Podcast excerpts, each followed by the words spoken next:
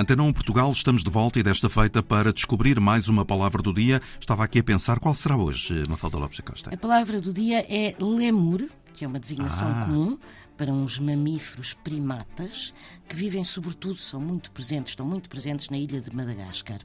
E aí também se chamam mac ou maqui a estes lemures. Ora, os lemuros, segundo a mitologia romana, eram as almas errantes dos mortos que atormentavam os vivos, tendo de ser aplacadas por meio de rituais específicos durante o chamado Festival Lemúria.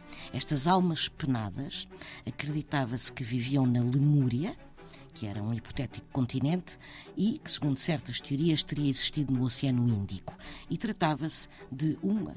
Estes lemures, no fundo as almas penadas, deram origem ao nome destes primatas. Porquê? Porque este nome foi dado por Linneu.